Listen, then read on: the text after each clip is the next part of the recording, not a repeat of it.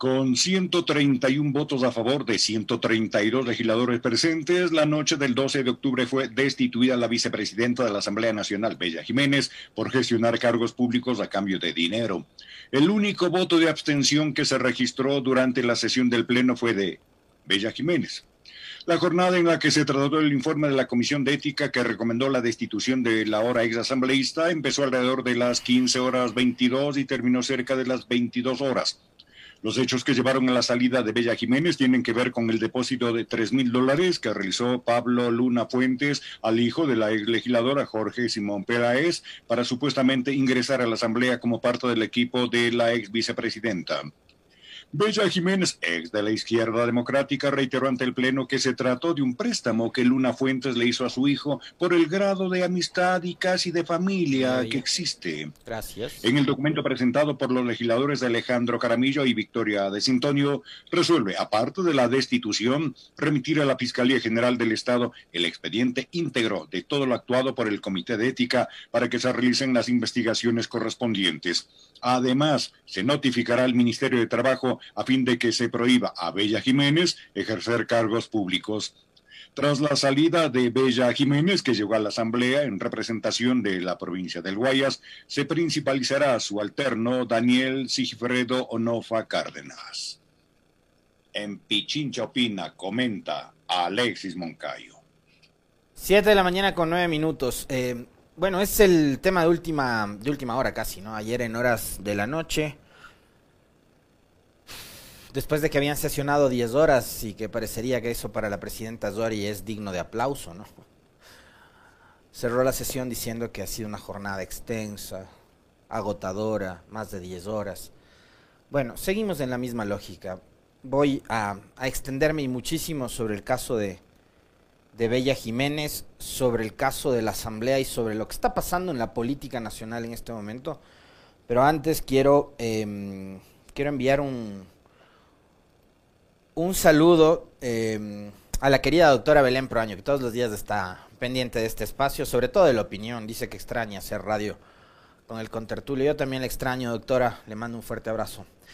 Eh, y me pasan una publicación eh, de un video que circuló el día de ayer, que en realidad es eh, bochornoso, ¿no? Y es bochornoso sobre todo por eh, la investidura que ostenta este personaje y también por el personaje que es parte de eh, un grupo de selectos ciudadanos que le han vendido a los ecuatorianos como que si fuesen los representantes del ecuatoriano o el quiteño o lo que sea de bien. Resulta que ayer en los exteriores de la Corte Constitucional se apostaron varios ciudadanos ecuatorianos en su legítimo derecho de reclamar, de protestar, de criticar abierta y públicamente sobre las acciones que ha adoptado primero el gobierno nacional y después otras instancias como la propia Asamblea que decidió eh, hacerse de la vista gorda con respecto de eh, el... Eh, regreso del Ecuador al CIADI eh, y otros temas adicionales, y estaban afuera en los exteriores, al frente de la Corte Constitucional, edificio al cual ingresa el presidente de esta institución, que es el doctor Hernán Salgado Pesantes, y cuya respuesta que encuentra ante los reclamos y la protesta de varias organizaciones civiles, sociales, es agarrarse el cinto del pantalón con un gesto absolutamente obsceno, que no es pues digno precisamente de un ecuatoriano de bien, como ellos se consideran y así se autodenominan, y mostrarle yo no sé qué. Porque aquí parecería que manda, como dice el poeta y cantautor español Jean Manuel Serrat, parecería que en este país quiere mandar el que la tiene más grande, ¿no? Parecería que eso es lo que intenta decirnos el doctor Salgado. Presidente de la Corte Constitucional heredada del Trujillato, la denominada Corte de Lujo, agarrándose el cinto del pantalón, haciendo un gesto absolutamente obsceno, machista, eh, que una vez más, insisto, Es más, no voy a ser tan no, no, no, voy a tener mentalidad colonial de decir que es por el cargo que ostenta, es presidente de la Corte Constitucional, ni así, ni así no fuera presidente de la Corte Constitucional. Los ciudadanos que estaban reclamando por las actitudes entreguistas, y más todavía, un día 12 de octubre, día de, día de la interculturalidad, no merecía una respuesta de ese nivel. Siendo presidente de la Corte, exhibiendo todos los pergaminos que exhiben Peor todavía, ¿no? Pero esa respuesta no se la merece nadie. Un gesto realmente bochornoso, vergonzoso. Un hecho que además no lo van a ver ni van a escuchar que se lo critique en ningún otro espacio, ¿no? Pero desde acá sí. Le decimos al doctor Hernán Salgado que mejore sus comportamientos, ¿no? Todavía está en edad de aprender. Siete de la mañana con trece minutos. Bueno, ayer, como les decíamos, em, después de una extensísima jornada, que además terminó con un saludo de cumpleaños, que es de esas cosas que tiene la política ecuatoriana.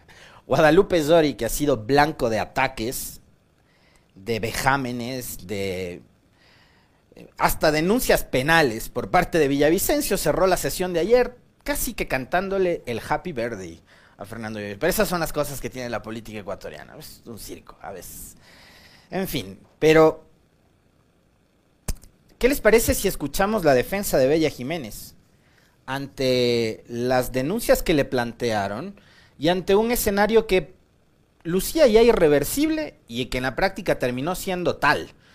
Porque de 132 asambleístas presentes, 131 votaron a favor de su destitución, no solo de su calidad de vicepresidenta de la Asamblea, sino de su calidad de asambleísta. Es decir, Bella Jiménez, chao de la Asamblea, tendrá que posesionarse, como decía en la nota que daba lectura el profe Wilson Robalino, el señor Daniel Onofa, eh, y para la señora Bella Jiménez ha sido debut y despedida. Escuchemos lo que dijo como parte de su descargo la señora Bella Jiménez, hoy ex vicepresidenta de la Asamblea el señor Alejandro Jaramillo es parte de un WhatsApp donde los administradores son. La señora Jessica Palacio, la hija de la presidenta Guadalupe Llori, el señor Cristian Lozada, que todos lo conocen porque el señor se pasea por la asamblea, que es el yerno de la presidenta Guadalupe Llori.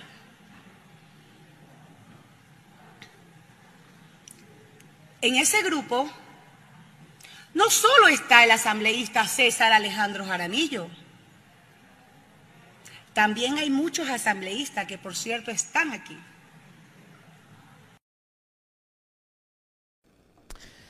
7 de la mañana con 15 minutos. ¿Qué les? ¿Qué les parece?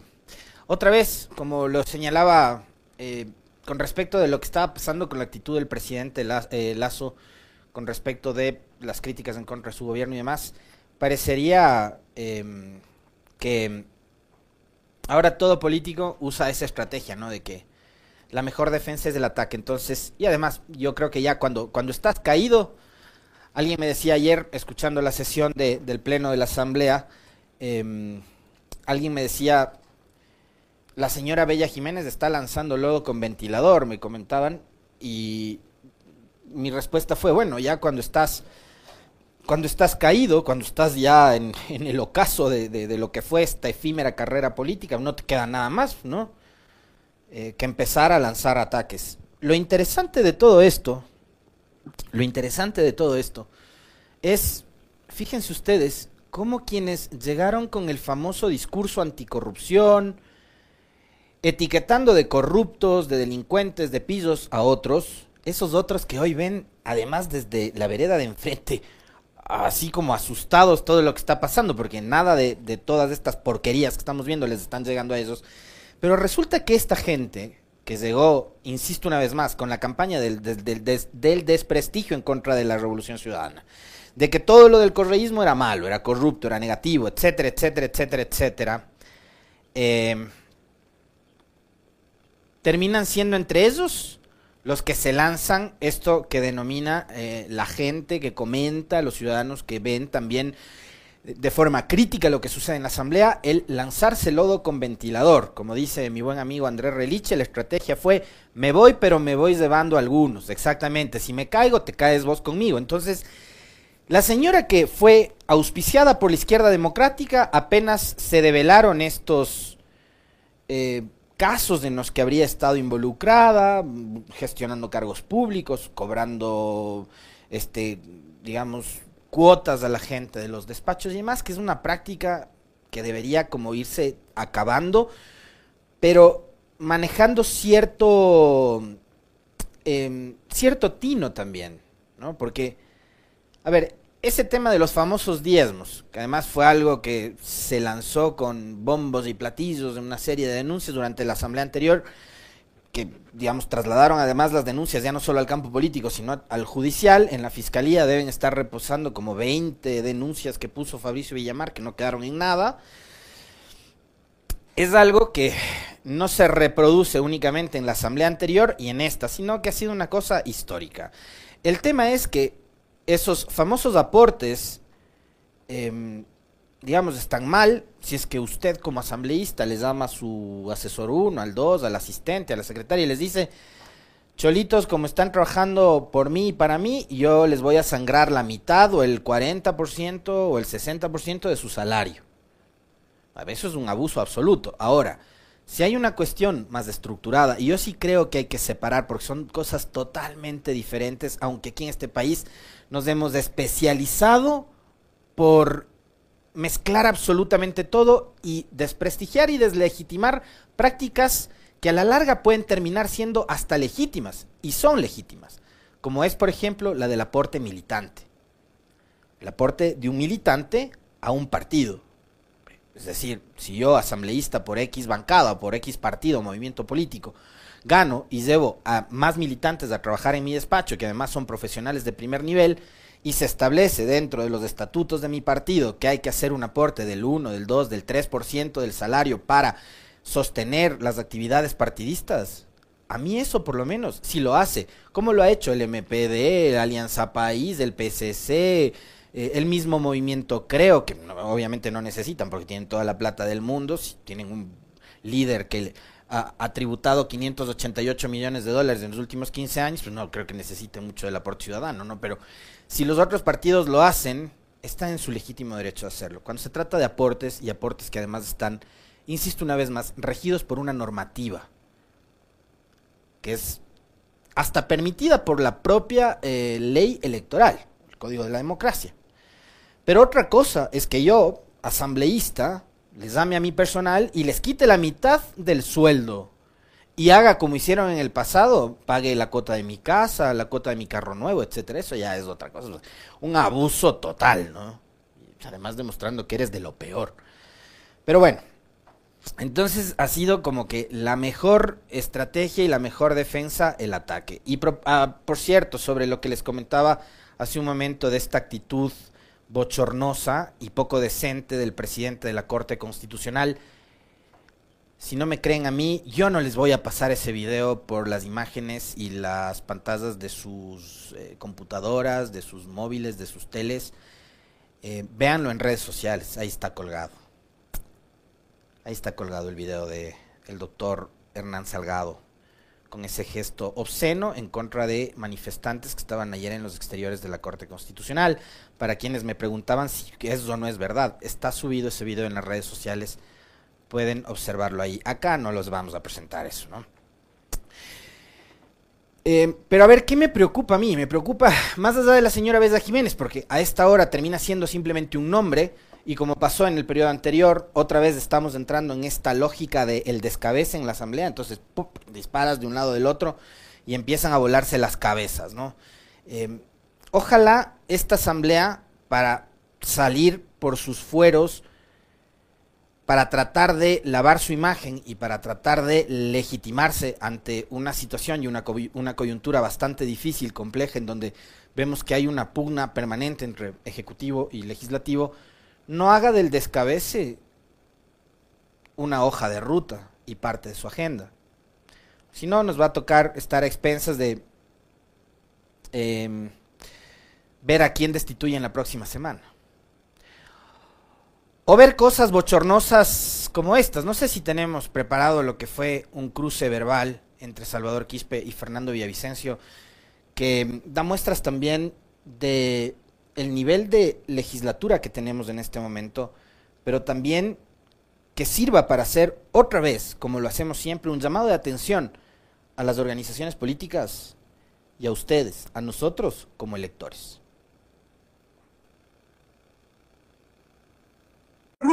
Investiga tú, pues. No, no le interrumpieron cuando usted está hablando. Investiga tú. un. Tú eres legislador. Tanto que dice que es Vago. educado, tanto que dice, va, vamos, pues mamarracho. Tú Bueno, investiga. a- a Tú investiga. a- a- Vago. a- a- 7 con 23. Vago, mamarracho, investiga tú, pum, pan. ¿ah? Es la asamblea que tenemos. Esos son los asambleístas que tenemos. Obvio, son dos de 136 ahora. De 137, que es la conformación total del Pleno. Em, pero Villavicencio y Salvador Quispe no están ahí porque ellos quisieron estar. O sea, no es decisión de ellos, pa, yo voy y me siento. A ellos los propuso una organización política como parte de una conformación de listas. Esa selección de candidatos debería ser sagrada para las organizaciones políticas. No es, que, es cuestión de, de coger, llamar al primero que se cruce enfrente de la puerta de tu partido y ponerlo en la lista de candidatos. Tienes que elegir a los mejores, porque ellos son quienes van a representar a tu provincia, a tu distrito, a tu jurisdicción. Primer llamado de atención, obviamente, tiene que ser a la persona. Los intereses de quienes llegan a una asamblea, a un parlamento, tienen que estar más allá del metro cuadrado. Tienen que estar más allá de sus propias narices, tienen que estar más allá de los intereses personales o particulares, de las agendas de grupo.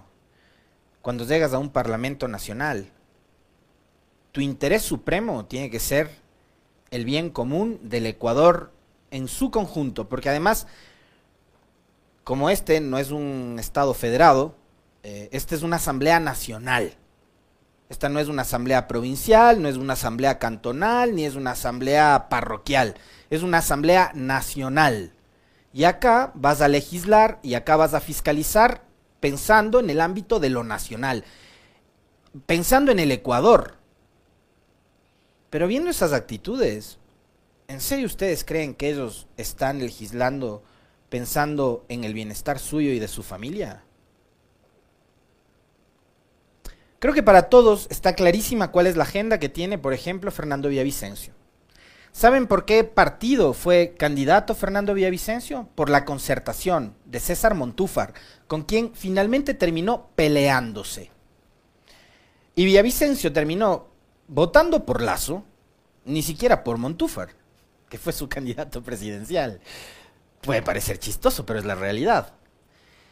Antes, y esto es anecdótico y bastante gracioso, chistoso, pero es parte de este circo, de este circo en el que en el cierre de la sesión de ayer la presidenta le desea feliz cumpleaños a su principal francotirador, que es Villavicencio.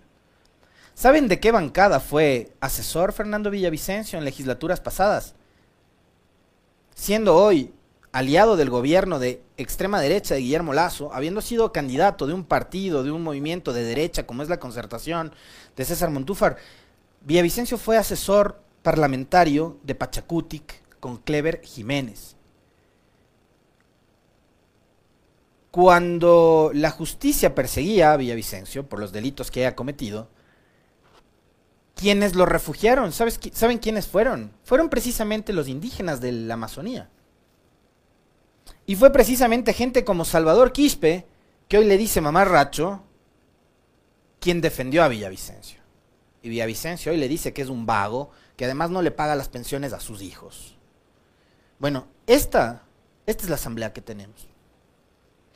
¿Mm?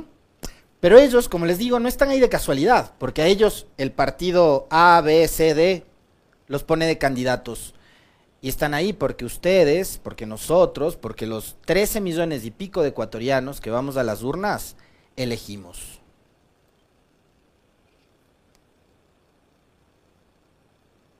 ¿Mm? Y sí, estoy totalmente de acuerdo. Porque este cruce de insultos, este, este espectáculo bochornoso, vergonzoso, como eso de agarrarse el cinto para demostrar quién la tiene más grande, que hace Salgado, ¿no? Igualito. ¿ya? Este, este escándalo bochornoso de vago, mamarracho, sinvergüenza, no sé qué, no sé cuánto, ¿saben dónde fue? Fue en un medio de comunicación tradicional de la ciudad de Quito. Y sí, eso también da cuenta del nivel de periodismo que no está comprometido con la gente y que lo único que quiere es vender, tener rating con base en el escándalo. Les importa un bledo el país. ¿Ah? Un rábano les importa el país. Lo que les importa es tener rating. Y más allá de eso, este tipo de actitudes, ¿saben lo que, lo que está provocando en la gente? Los ciudadanos están diciendo, dan vergüenza.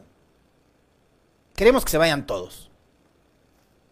Y de ahí, una serie de relatos y de narrativas que van en contra de la democracia, la institucionalidad, el Estado de Derecho, en donde promueven ya de frente la posibilidad de ir a muerte cruzada. Nuestros compañeros y en la producción les van a pasar a ustedes una serie de tweets que hoy mismo se están publicando en redes sociales, en donde ya le dicen al presidente de la República que el camino es la muerte cruzada. La muerte cruzada no es otra cosa más que mandar a la asamblea a su casa. Y claro, una asamblea que tiene este nivel de parlamentarios, que se la pasan insultándose, denunciándose, lanzándose lodo permanentemente, a los ciudadanos les darán pensar si eso no es pertinente y necesario sostenerla una asamblea como esta. Entonces salen, ¿no? Aquellos acuciosos analistas constitucionalistas que se venden además muy bien, que lucen trajes tipo sastre, elegantísimos, con medias de diseño, con mancuernas, ¿no? Em, a decirnos cómo tenemos que pensar y a decirnos que la mejor vía para darle gobernabilidad al presidente Lazo es la muerte cruzada y mandar a la asamblea a su casa. Bueno, pues asambleístas, si ustedes van a seguir dando el espectáculo que dan y si van a seguir asistiendo a paneles, foros, debates, etcétera, en medios de comunicación que se convierten ahora en rings de boxeo, pues ahí está el camino, ¿no? Ya salieron los abogados de estos iluminados a decirnos que la que el destino, que el camino y que la solución para todos los problemas políticos que tiene no el país, sino el gobierno, el presidente Lazo, que además es un gobierno que se autofabricó la ingobernabilidad a partir de lo sucedido el 14 y 15 de mayo es la muerte cruzada. Es decir, mandar a la Asamblea a su casa. Pero ustedes imaginan lo que hubiese sucedido si es que a Correa en algún momento se le hubiera cruzado esa idea por la cabeza. A Correa lo hubieran comparado con Hitler, con Pinochet, con Fidel Castro, dictador de arriba para abajo. Acá le están pidiendo al demócrata, al estadista Guillermo Lazo, que de un soplo mande a la casa 137 asambleístas que fueron elegidos democráticamente por el pueblo. Así nomás, de fácil, acomodan como que si fueran figuras de plastilina también la opinión, los que se venden como grandes opinadores y analistas de la política en este país. Cambian de forma de pensar de un rato al otro. Simplemente basta con que un pana suyo sea el que gobierne. Como para que digan que ese no es un dictador ni un autoritario.